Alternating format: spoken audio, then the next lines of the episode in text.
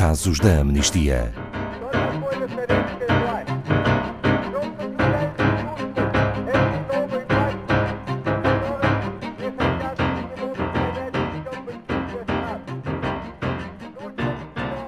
Segundo as mais recentes informações da Amnistia Internacional, ao longo de 2019, Israel continuou a praticar uma discriminação institucionalizada contra cidadãos palestinianos que vivam em Israel ou nos territórios palestinianos ocupados.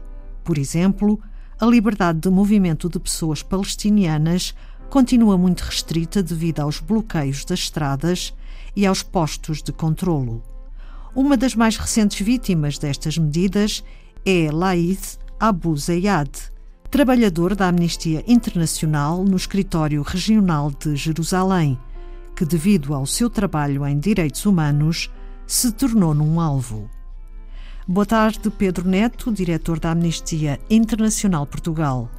Para compreendermos melhor este caso, podia explicar-nos em que consiste o trabalho de Light e por que é que isso o tornou num alvo para as autoridades israelitas? Boa tarde, Ana Paula. O Laite é um bom colega. Ele trabalha para a Amnistia Internacional desde novembro de 2017 e trabalha no Departamento de Campanhas para os Assuntos de Israel e Palestina no Escritório Regional de Jerusalém.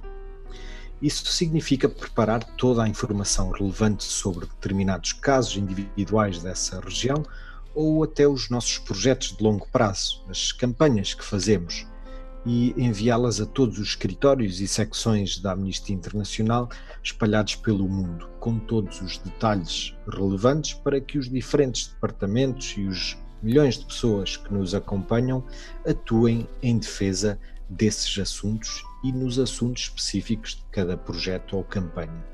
As autoridades israelitas têm reduzido o espaço de ação da sociedade civil e têm reprimido as vozes críticas. O trabalho pacífico, legítimo e fundamental de Laite acabou por torná-lo a ele mesmo num dos casos para os quais nos mobilizamos. O que aconteceu exatamente? Infelizmente, são vários os eventos que já marcam o seu percurso. Em junho de 2018, Laid foi uma das pessoas que foi arbitrariamente detida e torturada pelas forças de segurança palestinianas durante a repressão de um protesto organizado pelos ativistas pacíficos em Ramallah. Depois, em setembro de 2019, um ano depois, o Laid requisitou uma autorização humanitária para acompanhar a sua mãe aos tratamentos de quimioterapia em Jerusalém. O seu pedido foi negado no próprio dia por razões de segurança. Foi isto que lhe disseram. Nunca lhe foram reveladas quais. Estamos a falar de um percurso de 15 minutos de carro. Em outubro de 2019, um mês depois, não foi autorizado a ir a um funeral da sua tia. Novamente, por razões de segurança. Nada mais foi explicado. Em dezembro de 2019, alguns meses depois, Laite foi novamente impedido de visitar a sua mãe. Infelizmente, por isso, não teve a oportunidade de a ver e de se despedir dela uma última vez.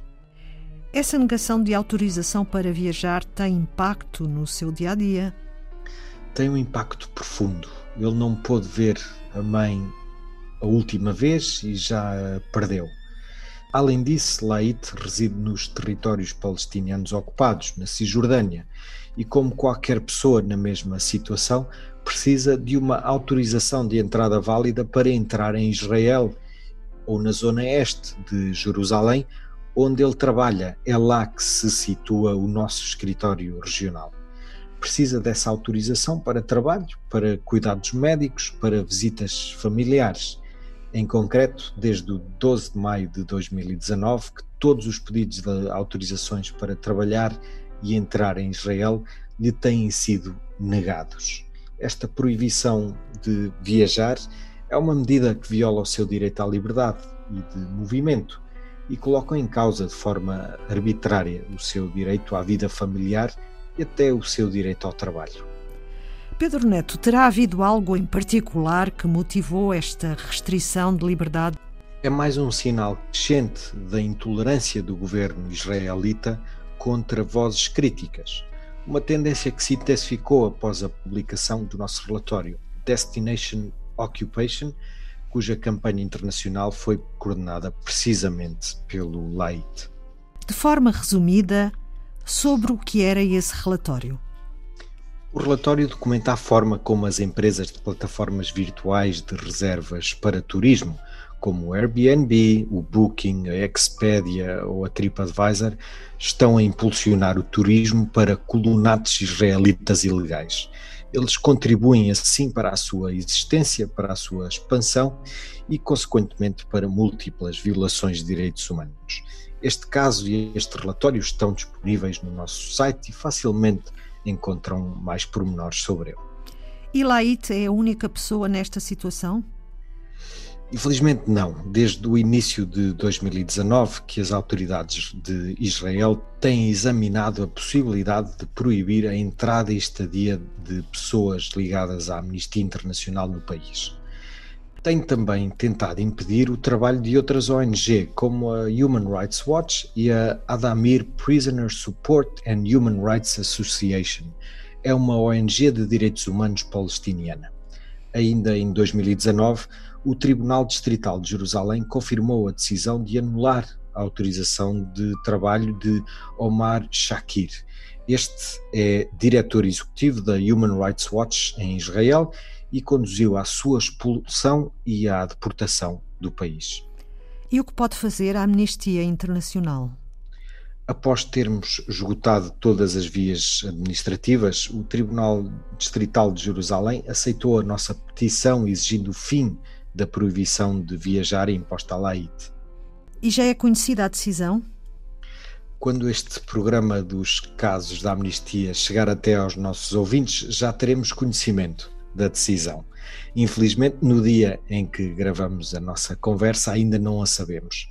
Acreditamos que a justiça prevalecerá e até lá não desistiremos. É por isso que estamos mesmo a organizar eh, ações neste momento em que gravamos e na última semana de maio para uma ação global de ativismo online. Este caso no Twitter e é de defesa e apoio à LAIT para que as autoridades anulem esta decisão.